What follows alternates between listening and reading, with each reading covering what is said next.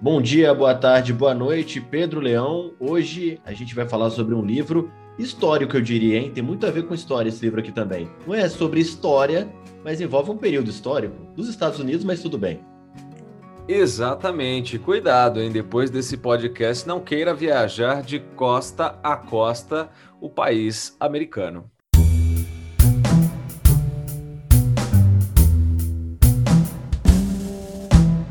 É isso aí, estamos falando de Road, Pé na Estrada, né? Mas você vai encontrar esse livro como Road por aí, tem a versão de bolso da LIPM Records, tem também a versão que eu tenho muito boa, inclusive, com o manuscrito original, que você fica insano na mente de Jack Kerouac. E como a gente começa a falar desse livro, Pedro? Começamos por onde? Porque tem muita nuance, tem muito, muita coisa que a gente pode juntar nesse mosaico maluco de quem foi Kerouac, do que foi o livro Pé na Estrada. Quer começar pelo quê? Bom, vamos começar com o começo, né? Vamos passar aqui uma rápida sinopse sobre o livro. Uh, Jack Kerouac escreveu esse livro em pouquíssimos dias, embora tenha viajado muitos anos, né? Uh, fazendo essa viagem justamente da costa leste à costa oeste dos Estados Unidos, né? De Nova York a São Francisco, basicamente. Ele foi para o México também, mas cortando sempre de leste a oeste. E aí é uma história real, porque tudo que ele viveu realmente aconteceu, tudo que ele descreve aconteceu, e aí ele substituiu os nomes nessas aventuras insanas, regadas aí a muitas drogas e bebidas e uísque e tudo mais. A começar pelo próprio nome, né? Ele não é Jack Kerouac no, no livro, ele é Sal Paradise. Isso, exatamente. Ele mudou o próprio nome né, na história, é, trazendo dessa vivência pessoal dele direta aí na estrada, falando um pouco dos Estados Unidos daquela época, né? E por que, que eu falei que tem a ver com história? Porque a gente está falando do movimento beat aqui, né? De poetas, escritores, artistas daquele período e, e, que muita gente confunde com o início, digamos assim, dos hippies, né? Depois de um tempo eles se misturaram, ninguém sabia quem era beat, quem era hippie, mas enfim, o que, que é o movimento beat? É um movimento de contracultura, são pessoas que vivem ali, digamos assim, por intenção à margem, são pessoas que renegam aquela coisa de ter uma casa, principalmente naquela época dos Estados Unidos, né? A gente está falando dos anos 40, 50, 60, né? O livro foi escrito na década de 40, mas só foi publicado em 1957. Então, assim, você pega uma contracultura, o que, que é? É o oposto do que a sociedade americana pregava naquela ocasião. Então, por isso, Jack Kerouac foi tão importante, o livro dele foi tão aclamado quando saiu, perto ali de chegar aos anos 60, já havia ali uma efervescência cultural acontecendo, então ele foi muito, é, digamos assim, aclamado quando saiu. Esse foi o segundo romance dele, e na minha opinião, eu já li outros livros de, de, de Jack Kerouac, esse aqui é quem ele foi, é, Pedro Leão, na essência, né? Jack Kerouac aqui ele aparece na vivência claríssima de quem ele realmente foi. É um. Porque é um livro biográfico, é. né? É quase um diário, é quase um diário. Exato, exato, exatamente. É, eu costumo dizer ali sobre esse livro que é você é, é, um diário e uma contação de histórias, porque você e o próprio movimento Beat é, mostra isso que ele fez longas viagens que, para um autor comum, se fosse descrevê-las, usaria de muitos detalhes, de muitos momentos, sentimentos, descrições, etc. e tal. Ele não, ele simplesmente foi atropelando tudo, ele foi escrevendo, o jeito da escrita dele é essa, né? Ele vai, vai escrevendo, vai escrevendo, vai escrevendo, e, e às vezes ele te dá algum detalhe, às vezes não, às vezes ele só passa por cima, você fica meio atordoado, né? Com que, com tudo que, tudo isso de informação que você recebe. É, sem dúvida. É, isso me chamou muita atenção. Inclusive, Pedro, a gente fala muito aqui sobre tipos de leitura, né? A gente, quando a gente abordou biografia, a gente falou, ah, é, para quem quer começar a ler mais, é, é, uma boa ideia, né? A gente gosta também dessas dicas de acordo com as nossas vivências. E, na minha opinião, é um livro que é bom você pegar ele quando você já está no ritmo de leitura, né? Porque ele é difícil também. Não é a linguagem que é usada, não é o fato de, de ser um livro com muitas nuances de enredo, né, de ter uma trama muito elaborada, nada disso. E também não é tão descritivo como você falou, mas ele é maluco, né? É a vivência de um cara ali que escreveu, como você disse, em pouquíssimos dias, usando muita benzedrina, né, que foi uma droga para ele ficar acordado o tempo todo escrevendo ali na, na máquina de escrever. Então, assim, é, é, tem isso daí no livro, essa carga toda, né? é um livro maluco, tem muita coisa acontecendo, só que depois você, quando você lê ele é, como um todo, como a gente falou aqui, é uma narração de uma viagem. É uma aventura maluca, né? Conhecendo várias pessoas diferentes, trabalhando em alguns locais, acampando. É uma maluquice. Sim, né? E principalmente também pelo amigo dele, o Dean Moriarty, né? Uhum. Que é o maluco maior de toda essa história, né? Ele é tipo. Eu, eu vendo esse livro, eu acho que o, o Jack Kerouac queria ser Dean Moriarty, né? Mas não conseguia, porque o Dean era totalmente é, doido, insano. E, e aí a gente entrando um pouco aqui no, no, enredo da história, né? Ele fez várias viagens de leste a oeste, na maioria das vezes sempre para encontrar o, o, amigo dele maluco, o amigo dele que foi capaz de deixar ele doente no México e ir embora e falar: ah, se vira aí para voltar, que eu tenho que voltar agora. E é simplesmente muito doido, né? O, eu acho que a pessoa que gosta uh, de viagem, que gosta desse lance do, de diário de viagem, né? Da, de, de uma aventura cara, vai gostar bastante de ler esse livro. Também acho isso. É, foi a minha experiência. Eu estava numa, numa época lendo muito Bukowski ou Bukowski, né? Depende da, da, da, sua escolha da pronúncia, mas o certo, pelo que eu entendo, é Bukowski. Lendo Bukowski, aí eu conheci Kerouac, fui atrás dessas, desses grandes nomes, digamos assim.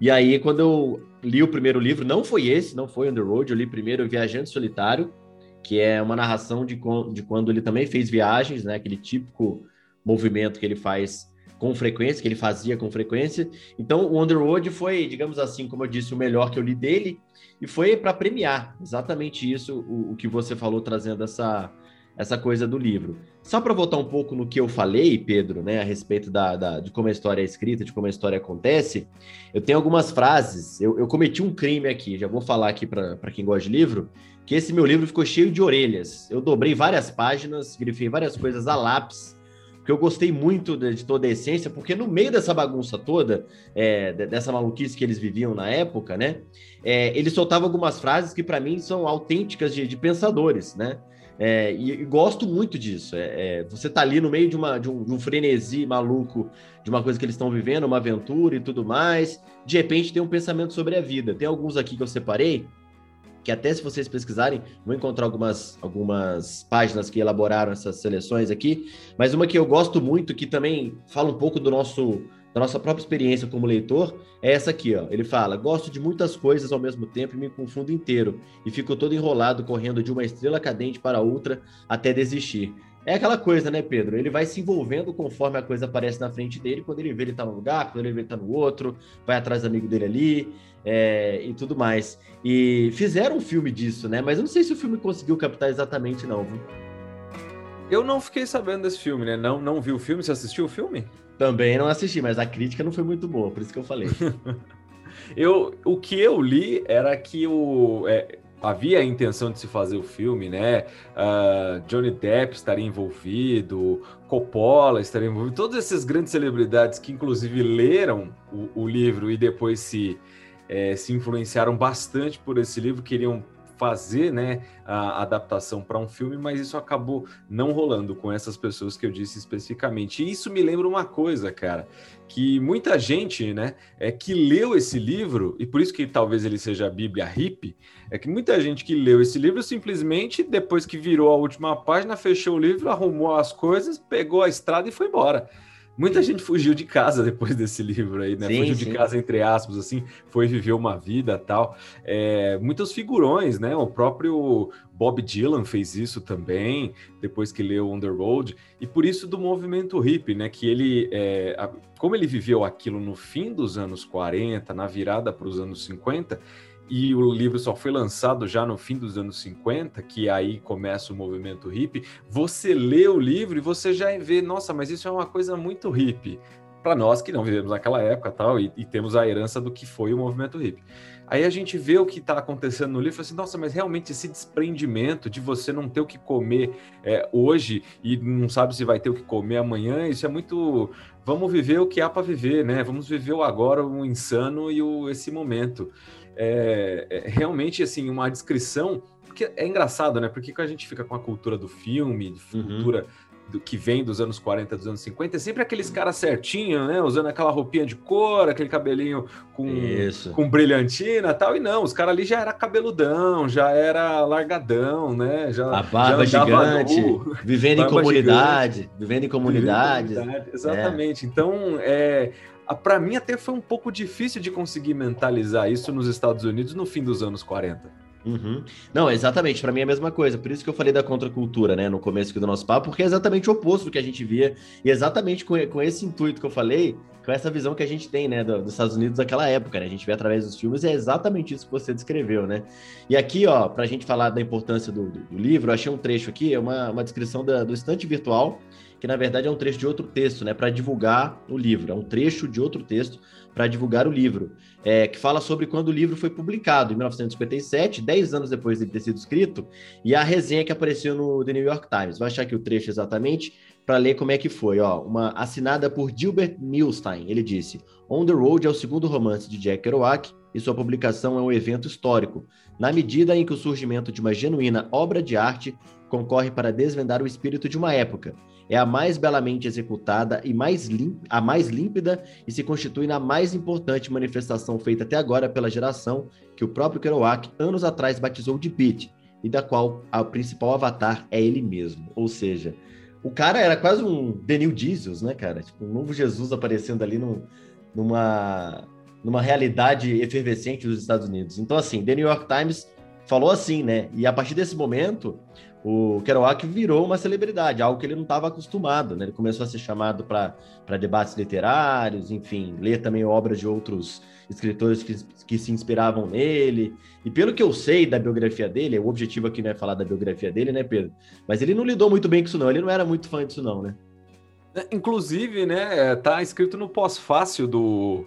Uh, no, no pós-fácil ou no prefácio do livro, agora não, não sei, que é o Eduardo Bueno que fez a tradução, ele descreve isso ele fala que o Jack Kerouac, quando morreu, ele morreu odiando aquilo que ele tinha feito.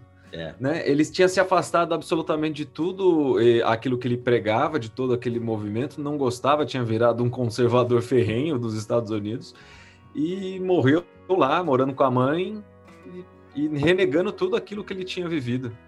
É impressionante, né? Eu acho que também é sinal do, do, do tempo, da idade, enfim, o, o, o, contexto que os Estados Unidos estavam vivendo na época. Ele não morreu muito velho também, né? Se eu não me engano. Eu vou pesquisar isso aqui. Não, não é, morreu. Então. Ele morreu, morreu muito, pouco, muito pouco tempo depois do, do lançamento do livro, assim. Acho que foi no fim da década de 60, início da década de 70, alguma coisa assim, mas... É, foi muito foi muito efêmero, né? esse momento aí. É, foi uma coisa totalmente meteórica, né? É, digamos assim. Apesar da vivência dele ter sido intenso do ponto de vista pessoal, a escrita dele, ele, ele escreveu muito rápido, muitas coisas ao mesmo tempo, assim, né? Então, o, o, até por conta da droga, foi tudo muito rápido para ele, inclusive. Então, assim, como você disse, efêmero define, mas eu também diria é, aquele lema, né, do viva rápido, né? Tipo, morra cedo, morra jovem, né? Então, acho que ele conseguiu exatamente isso só que curioso ele terminar dessa forma, assim, tão diferente do que ele pregou.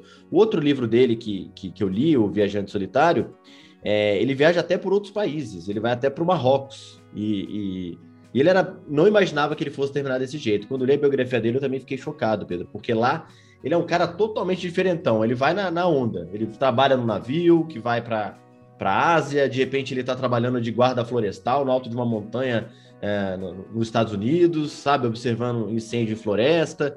Então, assim, ele é um cara que, que movimentou uma, uma geração acabar na casa da mãe contra tudo que ele escreveu, não era o que eu imaginava, mas é, a vida é assim, né? Ele mesmo escreveu tanto sobre isso, sobre essa riqueza da, da, das pessoas, de como as pessoas são diferentes, então. Cara, é, eu queria levantar uma bola aqui, se a gente puder aprofundar, mesmo que de forma breve, uh, algumas dessas viagens que ele fez no, no On the Road, porque é para quem nos acompanha ter noção da, da doideira que era isso. É, imagina que assim, ele tinha lá, ele era um escritor, recebia uma pensãozinha do exército como ex-combatente da Segunda Guerra e basicamente toda férias de verão, vamos colocar assim, ele viajava, metia o pé na estrada e, e cortava os Estados Unidos pedindo carona né? Pedindo carona naquela época.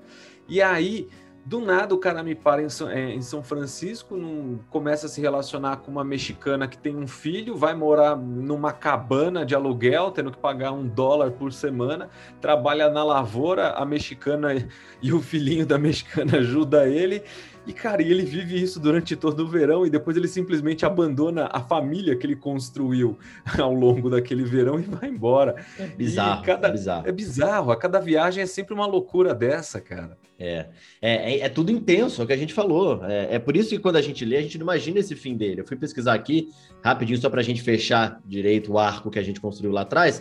Ele morreu jovem, como a gente falou, em 69, ele tinha 47 anos. Ele morreu com 47 anos em 1969. Como você disse, não chegou nos anos 70. Então, assim, tudo foi muito rápido. O sucesso dele veio muito tarde, entre aspas, assim, perto do que ele estava escrevendo, mas ao mesmo tempo muito repentinamente. Então, assim, é, é, exatamente a forma como ele viveu a vida. Né? Por isso que ele é considerado o, o, o membro principal ali do, do movimento beat. Esse exemplo que você usou, para mim, é o exemplo perfeito. Foi o que me chocou mais quando eu, quando eu li a história.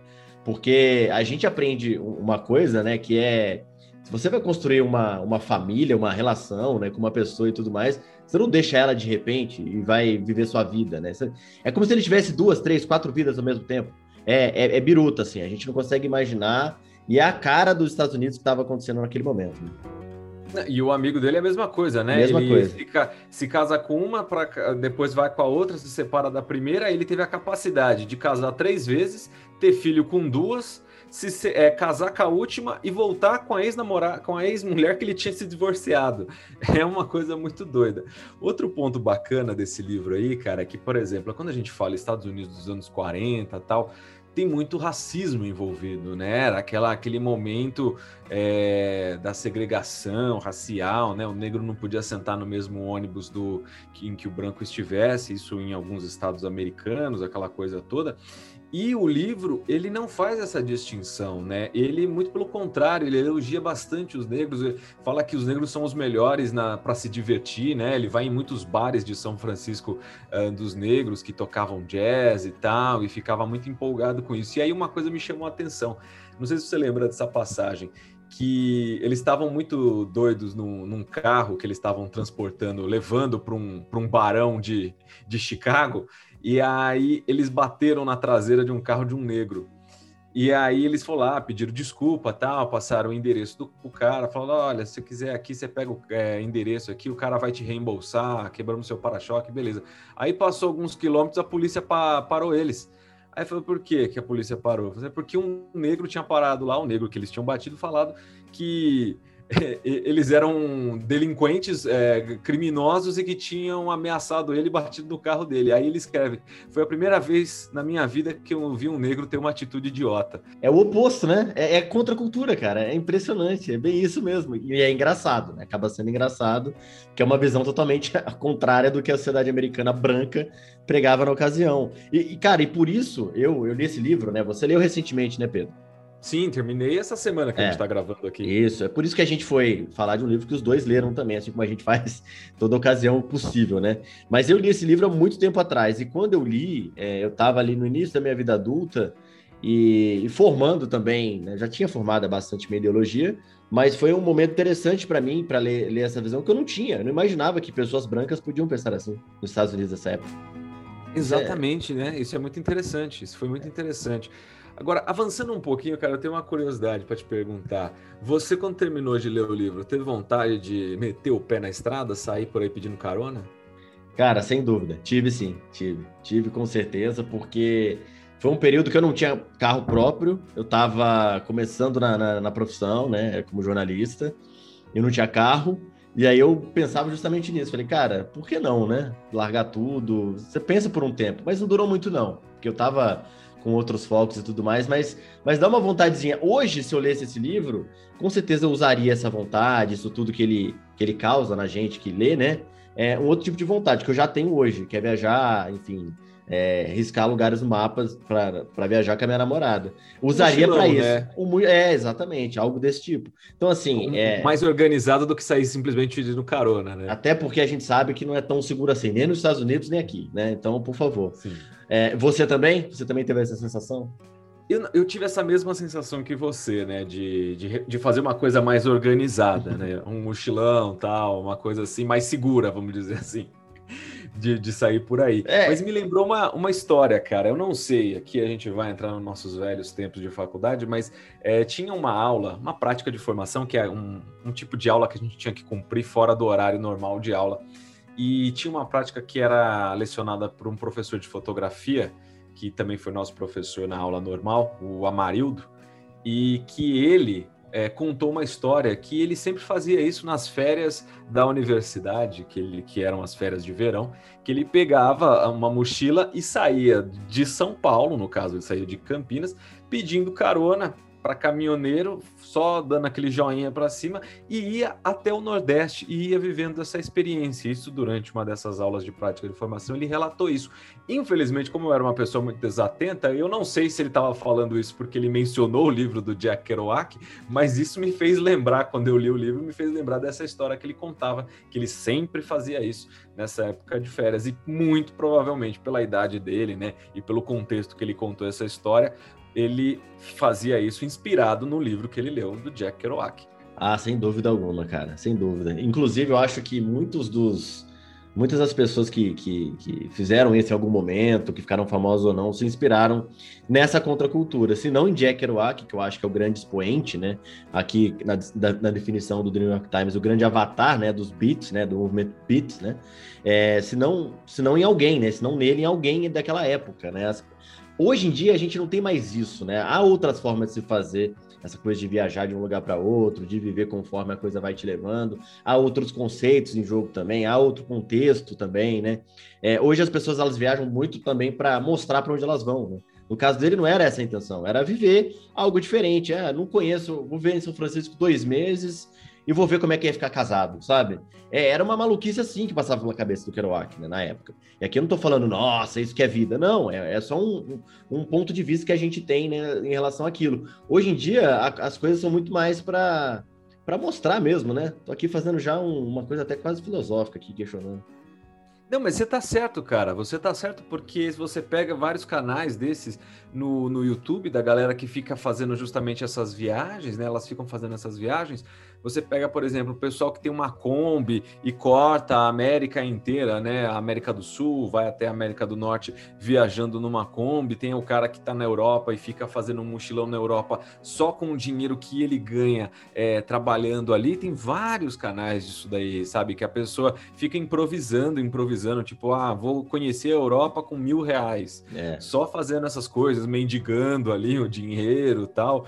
Tem muitos canais disso, tem muita gente que se liga né, nesse tipo de história, e no fundo, no fundo, todas essas viagens, essas coisas estão ali no, no berço, se baseiam, é, mesmo sem saber, na obra de Jack Kerouac. É isso. Acho que aqui já dá para dar uma tônica da importância do, do autor, da, do movimento, né, do que ele escreveu.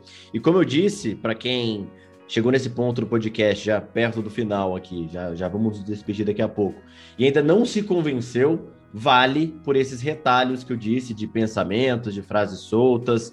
Tem uma frase dele muito boa, que eu não vou achar aqui agora, não consegui achá-la aqui, podia ter separado do livro, né, já que tinha as orelhas ali, mas ele fala: o mais louco de tudo isso era que ele estava em um lugar e ele sabia que vários outros amigos estavam em outros lugares né, do, do país, dos Estados Unidos, fazendo coisas loucas sobre o céu. Todos eles estavam fazendo coisas loucas, só que em lugares diferentes. Então, assim, você percebe a, a importância, né? Aquele sentimento todo da juventude naquele período. Então, assim, é maravilhoso, é incrível. Hoje em dia a gente tem, é, como a gente falou aqui, exemplos disso, mas de outras formas, mas com certeza é, inspiradas indiretamente ou diretamente em Jack Kerouac, Pedro. Por mim, tá feito. Exatamente. Eu ia, eu peguei o livro aqui porque eu também tinha separado uma dessas frases que me chamou a atenção, mas eu também não consegui encontrar, então vou ficar devendo para todo mundo. Fica a curiosidade. Mas eu assino, eu assino embaixo. Então, pessoa que leia o livro e descubra. descubra. Procure lá, vai lá, vai lá. Mas é isso, Pedro. Por mim tá feito. Foi muito bom lembrar aqui. Faz tempo que eu li o livro, li uma vez só. É, você acabou de ler, tá mais viva na sua memória essa experiência. Mas foi muito bom relembrar aqui. Eu considero o Jack Kerouac um dos caras essenciais é, dos estadunidenses, né, para que as pessoas leiam. Ele está tá ali na lista para mim com certeza de recomendação, né, e, e, eu acho que é essencial que leia assim. Mas é isso, Pedro. Por mim tá feito. Quer deixar aí o recado final? Vamos lá, o pessoal pode me encontrar nas redes sociais aí, tem o Instagram, Pedro Underline Leão, e o YouTube, né? Meu canal, toda semana um vídeo bacana para vocês no Lendo com Leão. É isso aí, no meu Instagram, Underline Las Casas, temos também o Mente Underline Acesa e o nosso aqui do podcast, Confra Literária, no Instagram. Esses três perfis você encontra lá no Instagram. Estamos também no e-mail confrarialiteraria.cast.gmail.com. Ficamos à espera do contato. Pedro, foi muito bom gravar esse episódio com você. Até semana que vem. Até mais. Até semana que vem.